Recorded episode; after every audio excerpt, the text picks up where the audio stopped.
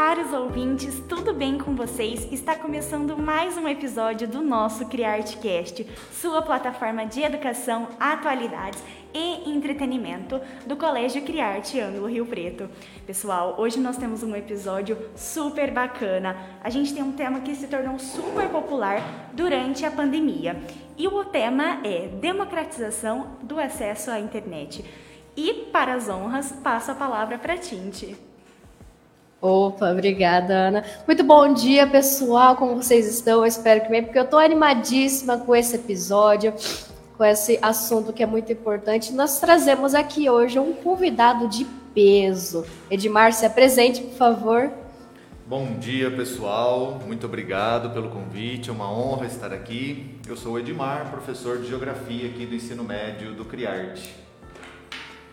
Bom, então vamos começar com as perguntas, porque hoje a gente tem tanta coisa para falar, tanta coisa legal. Então vamos começar essas perguntas. Edmar, você, enquanto professor em sala de aula, o que, que você vê da internet? Qual que é a sua visão? Muito bem, Ana. Então, é, quando eu comecei a dar aula, né, uns 18 anos atrás, a internet ainda estava pouco né, difundida nas escolas, especialmente, ainda havia uma, uma restrição né, de acesso, era um acesso lento e caro, então a gente não tinha tantos recursos, o que me levou a elaborar aulas menos interessantes e ricas como as que a internet depois me possibilitaria. Né? Então, poder exibir um vídeo de três minutos que ilustra um assunto bastante complexo, poder mostrar mapas, poder mostrar sites, né? E, e, acessar informações precisas na hora ali, isso sem dúvida trouxe uma grande potência às aulas de geografia, trouxe mais dinamismo, trouxe mais uh, até interesse dos alunos mesmo por conta dessa, desse arsenal né, de informações, ilustrações e possibilidades, músicas, videoclipes e tal que se tornaram muito acessíveis. Antes era muito trabalhoso, você tinha que preparar antes. Então, uma coisa que surgia ali na aula ficava difícil né, de você levar para frente. Agora, com a internet, a gente tem né, o mundo, literalmente, né, geografia, a gente tem um mundo todo ao nosso alcance. Então, a gente pode acessar no computador ou algum aluno acessar no, celu no celular, e isso possibilita né, infinitas eh, situações vantajosas e sensacionais. Então, a internet trouxe né, muita potência, muita riqueza para as aulas. Mesmo. Tinte? E depois dessa explicação, né, muito legal. É, e agora você, como professor de um modo geral, você vê a internet como, como algo bom ou ruim no desenvolvimento dos alunos? Então, Tinte, é, sem dúvida, né, o aspecto positivo eu acabei de de mencionar, não só durante a aula, né, que eu falei, mas para o aluno poder pesquisar. Quando eu era né, jovem e precisava fazer trabalhos, a gente tinha um repertório muito mais limitado, então eu tinha que ir de circular até a biblioteca para ter acesso ali aos poucos livros que havia na biblioteca de Rio Preto, e aí tirava uma cópia de duas ou três páginas ali, era o que nós tínhamos ao alcance. Com a internet, os alunos, né, quando querem, quando de alguma maneira são orientados e têm condições, têm acesso, né, daí a gente falar da democratização do acesso, quando eles têm acesso, quando eles são orientados por um professor, quando eles têm disponibilidade, tempo, condições, eles podem ampliar muito né, o, o, o espectro ali da, da, da pesquisa e, portanto, evoluir muito mais. Então imagino se eu tivesse tido internet à minha disposição quando jovem, quando aluno, criança e tal, se eu não poderia ter tido acesso a livros e textos e coisas muito mais complexas e interessantes. Bom, enfim, então esse lado é positivo, ele é muito explícito, né? É quase que um senso comum falar que a internet possibilita mais acesso a informações. No entanto, a minha preocupação, né, como já vínhamos conversando antes, é com relação à parte mesmo cognitiva, a parte de concentração eh, dos alunos em sala de aula. Então, essa é uma, uma parte que me preocupa por conta da, do, do, costume né, de muitos jovens de ter acesso ali a conteúdos muito curtos, rápidos e, em geral, pouco relevantes né, do ponto de vista teórico, né, filosófico e tal, coisas banais e aqueles vidinhos que se seguem, aquelas informações curtas, aqueles memes, e isso pode de alguma maneira viciar o aluno nessa lógica de distração, de, de, de, não se concentrar, de não fincar o pé e durante vários minutos ouvir um professor falando sobre um determinado assunto e, e, e refletindo sobre aquele assunto durante muito tempo sem distrações. Eu vejo que o uso do celular de forma né, indiscriminada e equivocada durante a aula, e mesmo a, a, a pouca disponibilidade para concentração prolongada, que na minha visão né, tem a ver com essa rotina de uso do celular atual, isso pode diminuir muito a capacidade de aprendizagem de temas mais complexos. Então eu me preocupo na atualidade com a, a possibilidade dos alunos estarem agindo de um modo, por conta desse contato com os, né, as redes sociais e tal, agindo de um modo que não possibilita uma aprendizagem uh, ideal.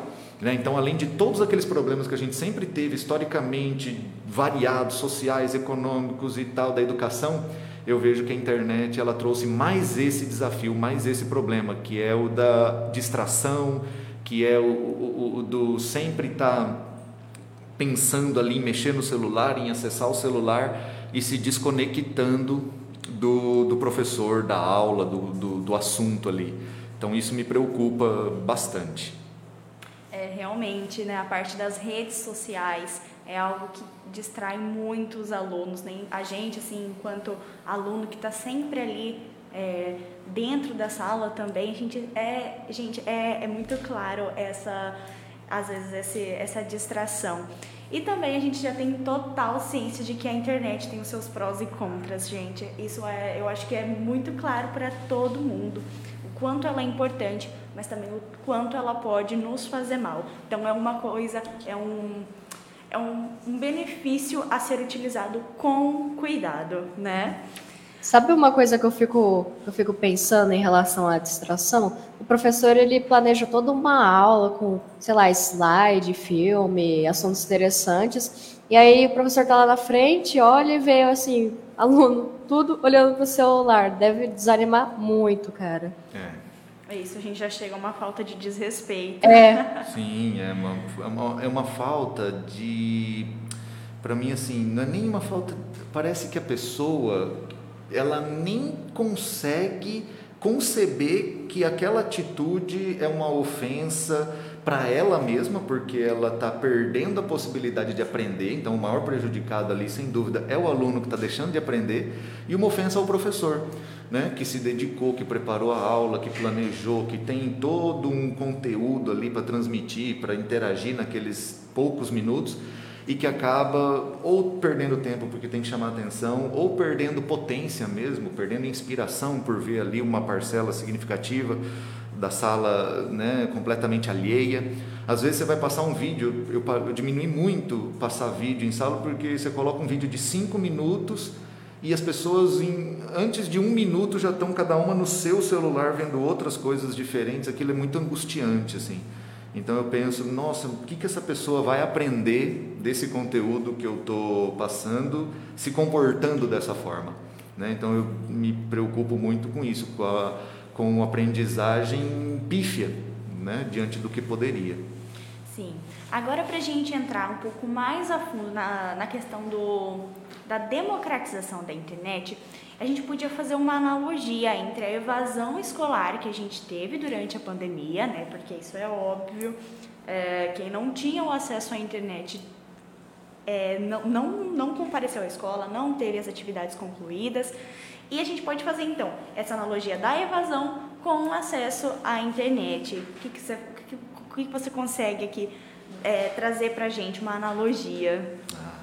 Essa questão da evasão escolar é um tema muito importante, né?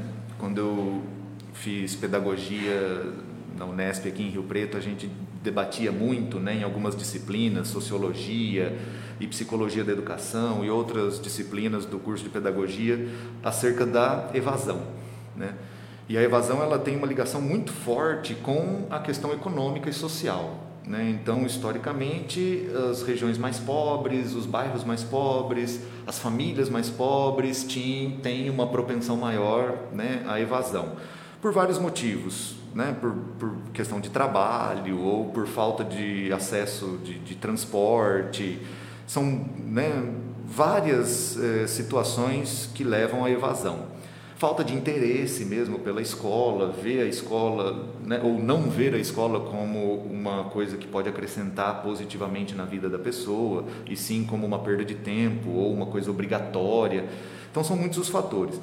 Com a pandemia né, e, e a interrupção das aulas presenciais e a migração para o modelo né, a distância emergencial, lá o ensino remoto emergencial e depois esses modelos híbridos, que se sucederam, obviamente que as pessoas mais pobres, que moram no interior, nas zonas rurais, nas regiões mais afastadas dos grandes centros, região norte, região nordeste, centro-oeste, especialmente tiveram um prejuízo maior. Né? Estudantes de escola pública, que não tiveram ali a, a possibilidade de ter acesso a recursos tão rapidamente como as redes privadas, especialmente as mais abastadas e tal, né, que ou já tinham uma grande quantidade de equipamentos ou providenciaram plataformas e tal em muito pouco tempo e puderam suprir, ao menos em parte, né?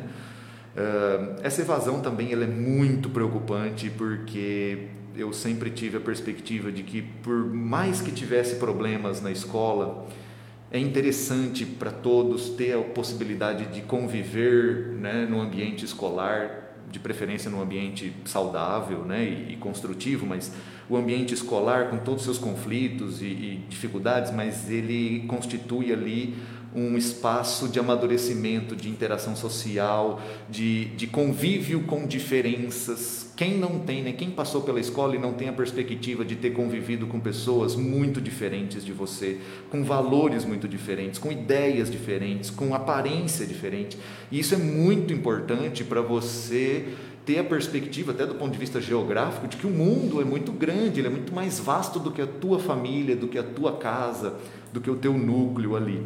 Né? Então, a escola ela permite essa abertura de cenários. E com a evasão, essas pessoas que né, nem o acesso à internet para ter ali pelo menos algum conteúdo, essas pessoas realmente tiveram um prejuízo, eu acho que é incalculável, né? do ponto de vista cognitivo, intelectual e do ponto de vista social, humano, psicológico. Né? Então, essa foi uma, uma, uma consequência muito negativa da pandemia, além, claro, das questões de saúde, sem dúvida, do ponto de vista da educação, essa evasão, principalmente das pessoas mais pobres que já eram né, mais excluídas, foi um abismo, né, um fosso que se aprofundou muito mais.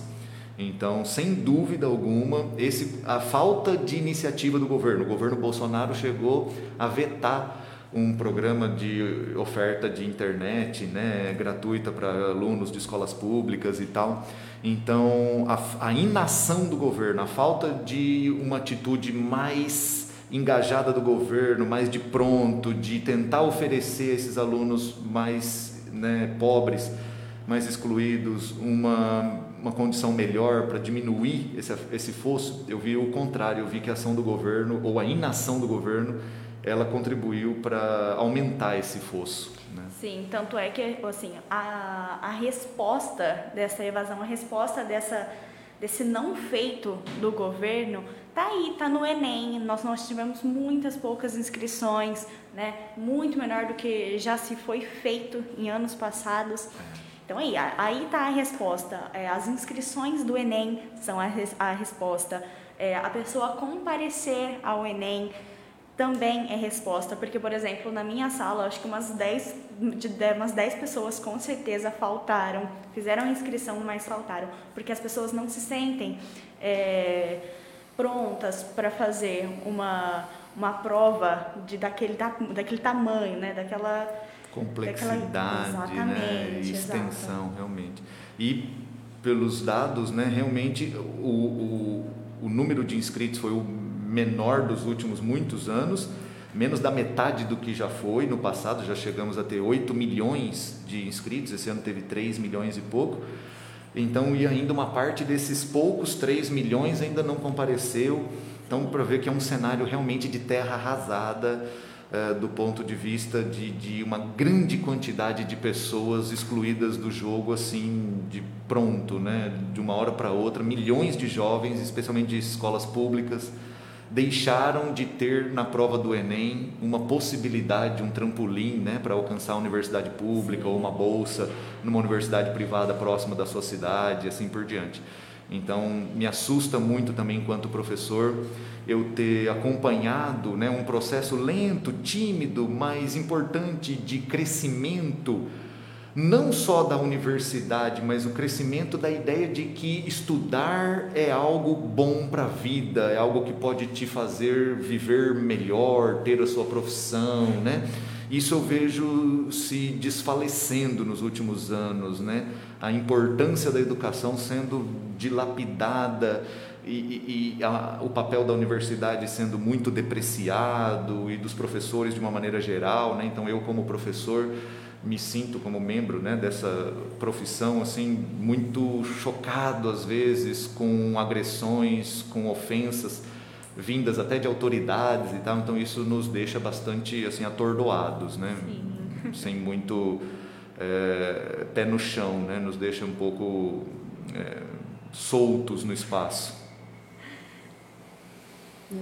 E, e infelizmente, né, pegando esse trechinho do Enem, Infelizmente, nesse ano, os mais favorecidos que têm uma chance maior de entrar numa universidade, sendo ela pública ou particular, são os alunos de escola particulares, porque tiveram ainda assim o acesso da internet, tiveram acesso das aulas EAD, e para quem não teve, eu tenho exemplos mesmo na minha família de primos meus que estudam no Instituto Federal e que estão parados até agora. Eles recebem uma atividadezinha no e-mail mas não, não tem uma aula assim. Eles estão parados praticamente há dois anos sem aula de verdade. E isso é, é preocupante, reflete extremamente, como você disse, Edmar, sobre a, a desigualdade social. E agora, aproveitando que a gente entrou nesse, nesse ramo, como que a desigualdade social dificultou na inclusão digital das pessoas? É, é uma pergunta que soa num, num determinado ponto talvez até simples, né, e com resposta quase que óbvia, mas que merece um pouco mais de reflexão. O Brasil é um dos países mais desiguais do mundo. Dependendo do ano e do ranking, ele fica lá entre os quatro ou cinco países e em, entre os dez mais desiguais em qualquer classificação. Essa desigualdade ela se manifesta de forma muito cruel, né? com uma grande quantidade de pessoas morando em áreas de risco, em situação de ruas, com problema de alimentação, né? A, fome tem atordoado a população brasileira, uma parte, né, importante da população brasileira. Então, a questão do acesso à internet é mais um ingrediente nesse contexto de desigualdade extrema que o Brasil apresenta, né? E, e um aspecto que se mostrou muito mais decisivo para a qualidade de vida das pessoas do que se imaginava antes da pandemia. Né? Então, antes da pandemia, a gente tinha a perspectiva de que a internet é algo né, legal, se você tem acesso, você pode até ter, fazer compras online, você pode ter rede social, você pode isso, pode aquilo, entretenimento e tal, mas com a pandemia a gente viu que o acesso à internet virou vida ou morte.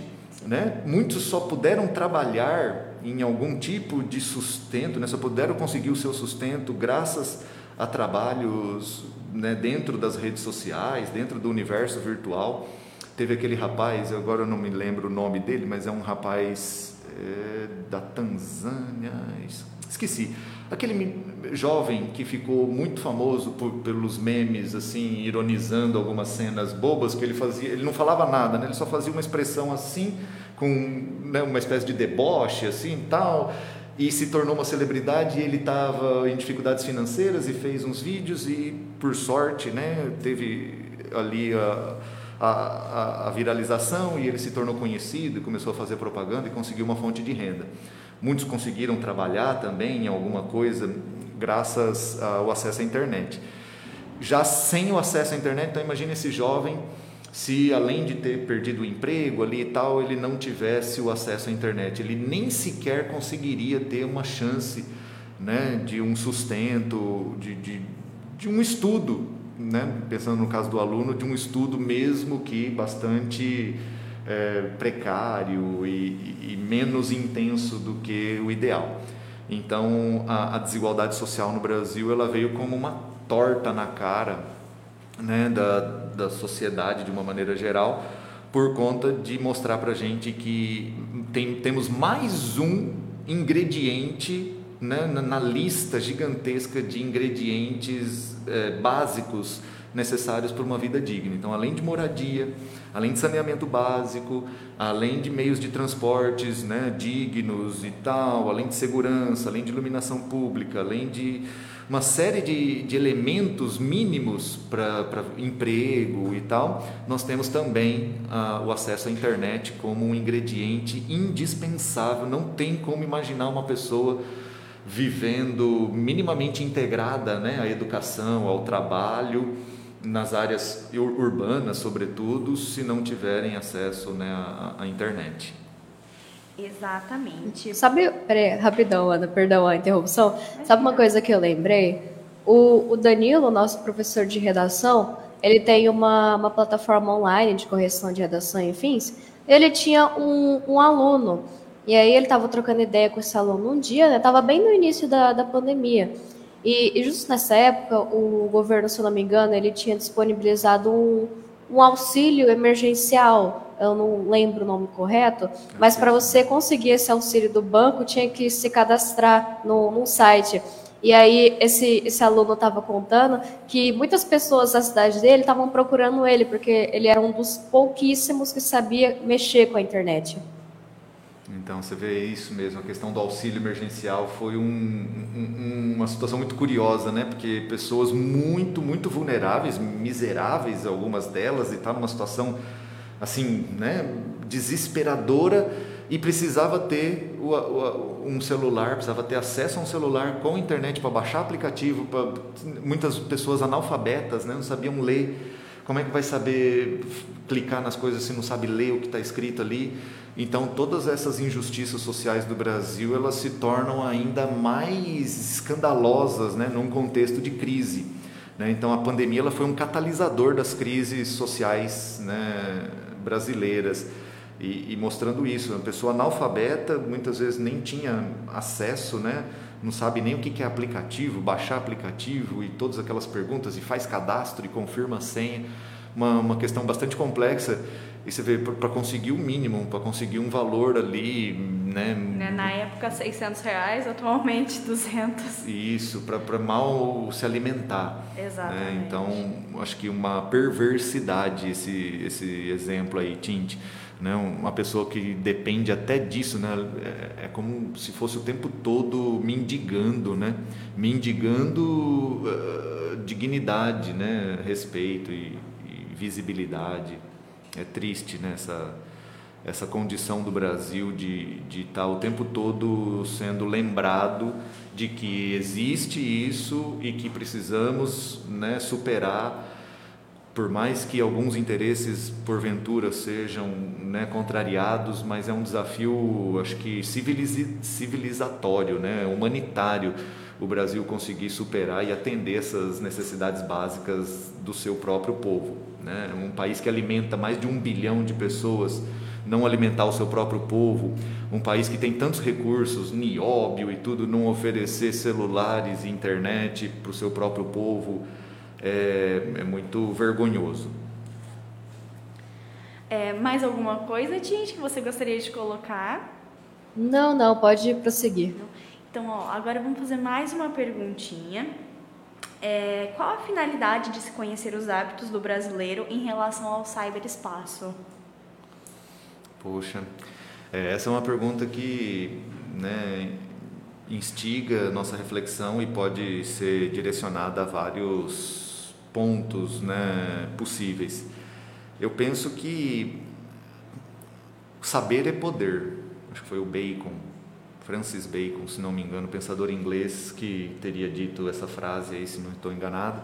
Saber é poder, né? Então, o conhecimento, qual que é o petróleo, né? O pessoal fala do petróleo do futuro, são os dados, as informações, né? Então, é, Big Data, essas empresas aí, inteligência artificial, de algoritmos que é, conseguem de alguma maneira utilizar as informações produzidas pelas pessoas na internet para criar perfis, para criar estratégias né, de publicidade e tal. Eu acho que isso é uma ferramenta poderosíssima, né, né uma, uma varinha de condão porque isso dá muito poder. Já pensou se eu soubesse absolutamente tudo que alguém fez ao longo da sua vida na internet? Já pensou se eu soubesse? Se eu tivesse a possibilidade de saber todos os sites que você já acessou na sua vida, todas as informações que você já colocou ali, as mensagens que você já publicou ou curtiu, as postagens e assim por diante. Se eu tivesse acesso a isso, eu seria muito poderoso. Eu teria você nas minhas mãos eu poderia chantageá-la, eu poderia dominar sua mente, eu poderia saber melhor até do que você, dos seus gostos, né? Então, isso é uma, uma ferramenta poderosíssima. Se ela é, for usada para poder estimular o desenvolvimento educacional, né, e de acordo com os perfis das pessoas, poder ajudar, excelente, né, para resolver problemas. Agora, quando ela é usada para propaganda, publicidade, né, política, propaganda política, né, inclusive, propaganda política, propaganda de mercadorias, de, de, de comportamentos e tal, eu acho que isso é covardia, porque geralmente quem tem acesso a esses dados são empresas, são personagens, são políticos poderosos, né? E eles usam essas informações em benefício próprio, não em benefício coletivo. Estou falando do, do, do da publicidade dirigida, né? das das fake news políticas direcionadas a determinados perfis de pessoas. Então isso é muito assim assustador porque é covarde, né? É, não dá para um cidadão comum concorrer de igual para igual com uma grande empresa de big data que tem acesso né, a informações e tal de milhões de usuários e gostos e preferências e tal. Então, conhecer os hábitos da população dentro da, da internet, eu acho que é um caminho sem volta e esses algoritmos e essas empresas né, vão compilar essas informações e vão usar para alguma coisa nós, sociedade, temos que, de alguma maneira, nos organizar, pressionar né, os políticos para fazer leis que regulamentem esse uso de, de, informações e tentar, de alguma maneira, usar essas informações, esses conhecimentos para coisas positivas. Por exemplo, saúde pública, prevenção de doenças e por aí vai, né? prevenção de acidentes e de, de, de crimes e não só para vender, não só para convencer ao consumo ou a uma determinada ideologia política.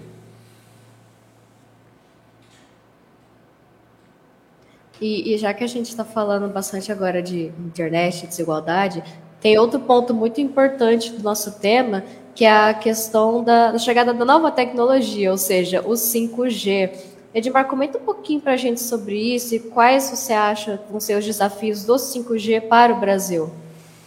É, o 5G está agitando aí, né? Tanto a parte tecnológica mesmo, mais diretamente envolvida, né? Essas questões técnicas, como geopolítica. É, o 5G é um tipo né, de tecnologia de internet que permite uma, uma, uma transação, transis, um fluxo, né? uma movimentação de dados, de informações muito mais veloz do que a internet que a gente tem hoje.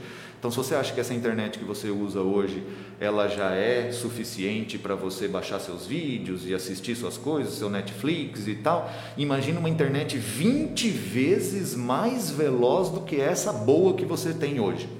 Né? Então, é algo incrível que vai possibilitar, e não é só assim, a velocidade, a estabilidade também. Então esse 5G é como se fosse assim uma rodovia de cinco pistas diante de uma pista vicinal sem acostamento, que é o que a gente tem hoje. Né? Então, assim, é uma revolução mesmo na, na questão técnica. E isso vai permitir a internet das coisas avançar a passos largos. Então, vai ser os carros, principalmente o pessoal está muito empolgado com essa questão dos carros autônomos. Esses dias eu vi uma notícia né, de que flagraram um carro aqui no Brasil da Tesla sendo conduzido automaticamente e o, a pessoa né, que estava dentro do carro estava cochilando assim o carro no piloto automático. É, como que pode o carro né, ter piloto automático? Por conta do sinal de internet de qualidade, porque se esse sinal é interrompido, o carro fica desgovernado e pode ter um acidente grave e tal.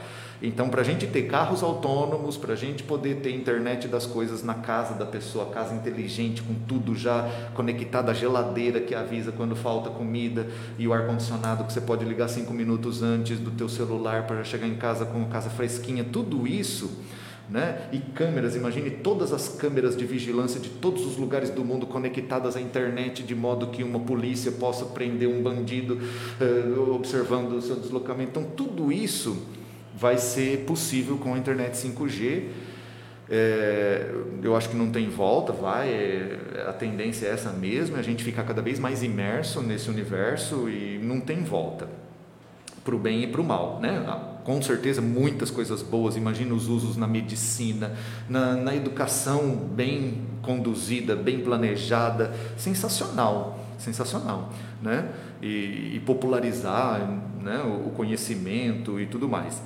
Uh, do ponto de vista geopolítico, chama a atenção, né, eu como professor de geografia, gostaria só de destacar a briga que tem nos bastidores acerca de, da, da, da, da fabricação e da venda, da instalação das antenas, do, do, dos equipamentos físicos que possibilitam a existência do 5G. Existem várias empresas no mundo que mexem com isso. A Ericsson, da Suécia, é uma gigante. A Apple, dos Estados Unidos, é uma gigante. E a Huawei, da China, é outra gigante. Dessas que eu citei, a Huawei se destaca como uma grande empresa de fabricação não só de celulares, mas também desses equipamentos, as antenas, os tchananã lá da, da, da, que você precisa instalar nos lugares para o 5G funcionar.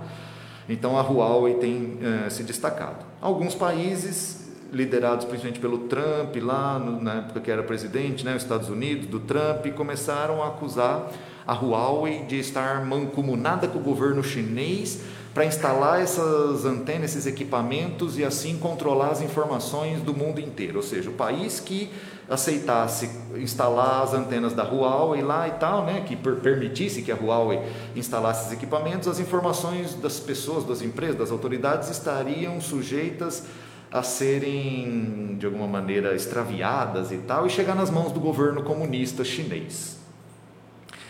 Em parte isso é verdade, e como que eu sei que isso é verdade? Porque um rapaz chamado Edward Snowden, que era um agente que trabalhava para uma empresa de tecnologia lá nos Estados Unidos, né, para a NSA, uma agência governamental, uh, alguns anos atrás ele denunciou com provas a existência de um programa lá nos Estados Unidos chamado PRISM, que pegava todas as informações do Facebook, do Google, do Yahoo, do, do, da, de todos os grandes né, sites e empresas de internet dos Estados Unidos o governo exigia os dados, essas empresas entregavam esses dados e o governo compilava esses dados de modo a fazer um cruzamento que permitisse ao governo saber e-mails e mensagens e tal de qualquer pessoa do mundo, né?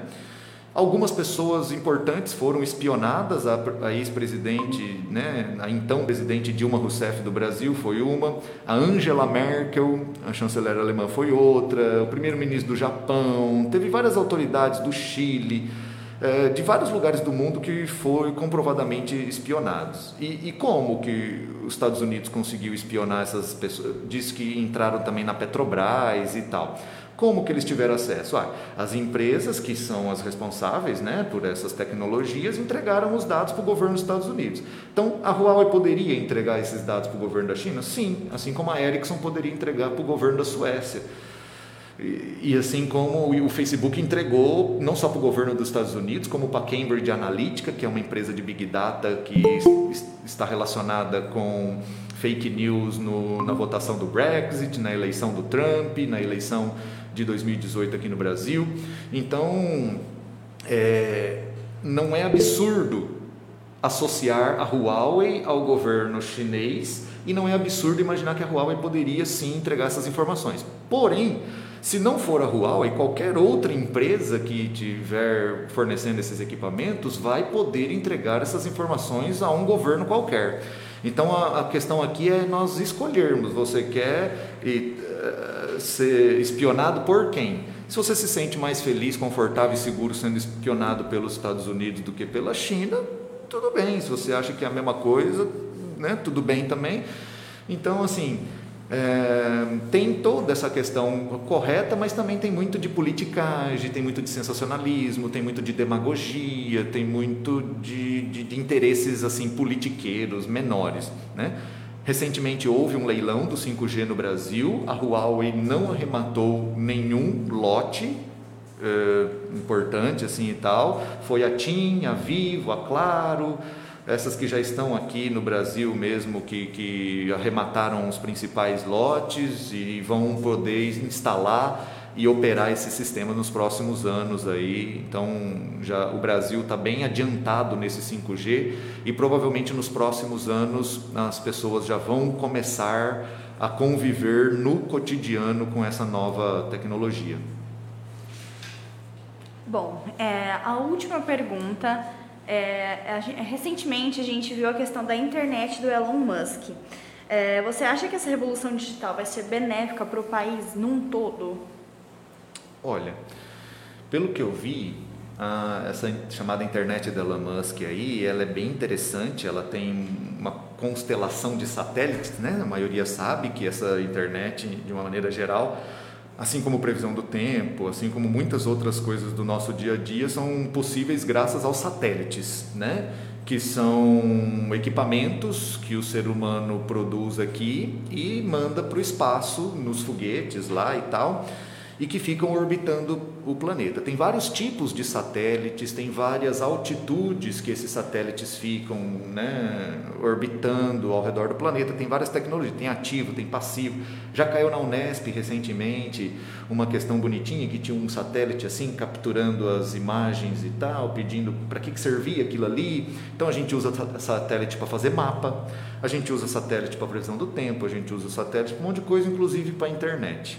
E o Elon Musk, bilionário lá e tal, né? Ele tem uh, empresas de tecnologia que estão mandando um monte de satélite para o espaço, um monte.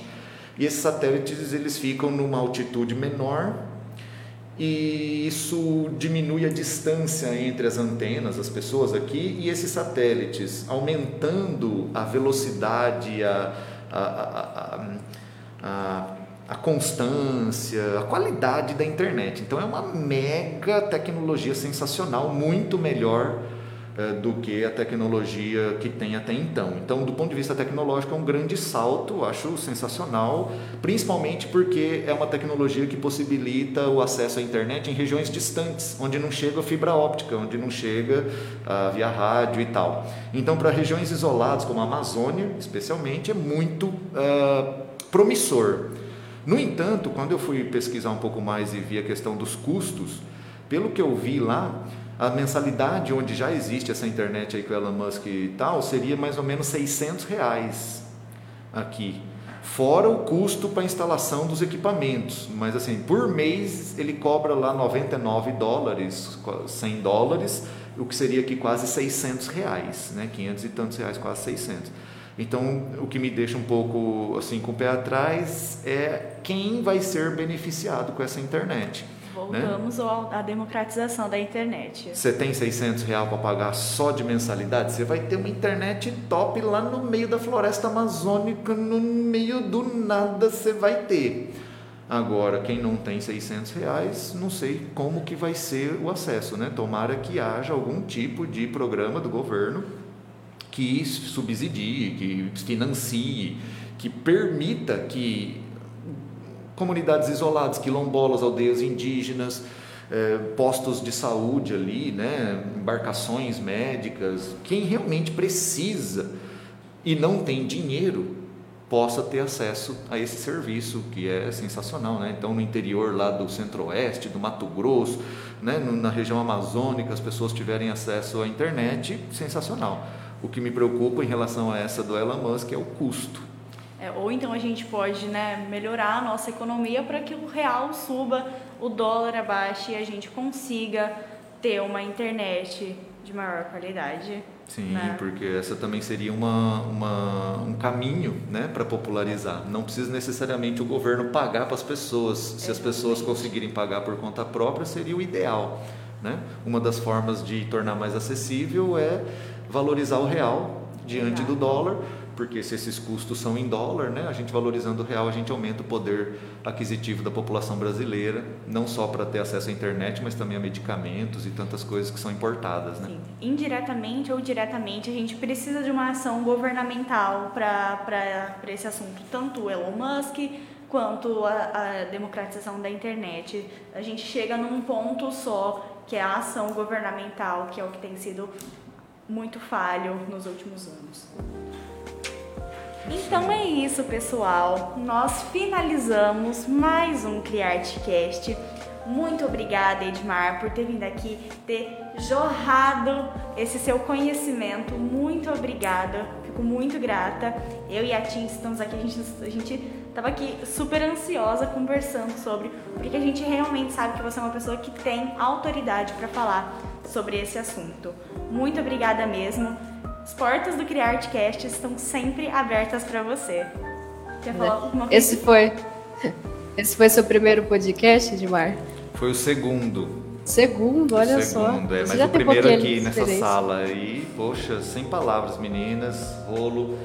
É uma grande honra, assim, é muito especial para mim ter a, a, a chance de, de, participar de um projeto tão sensacional, assim, é surreal, né? O pessoal do segundo ano fazendo um negócio incrível. Só tenho a parabenizar vocês pelas pessoas que são, pelos estudantes que são e pelo convite. Muito obrigado e estarei sempre à disposição. Né? Nossa, é uma, uma alegria, uma satisfação enorme. Acha a gente que agradece, Edmar. Muito obrigada por estar aqui hoje com a gente. Eu tenho certeza que o pessoal de casa que está nos assistindo ao vivo ou que vai assistir depois, quem vai lançar lá no, no Spotify, vai amar você foi sensacional, de verdade. Muito obrigada. Você tem o nosso coração. Então é Valeu. é isso, pessoal. Quer falar alguma coisinha, Edmar? É isso aí. Então tá bom, pessoal. Muito obrigada e até o nosso próximo é. Nos siga nas nossas principais plataformas de streaming, como Spotify, Google Podcasts, Deezer. Siga nosso Insta também, arroba CriArtCast, e fiquem ligados nas próximas novidades. Até mais, pessoal!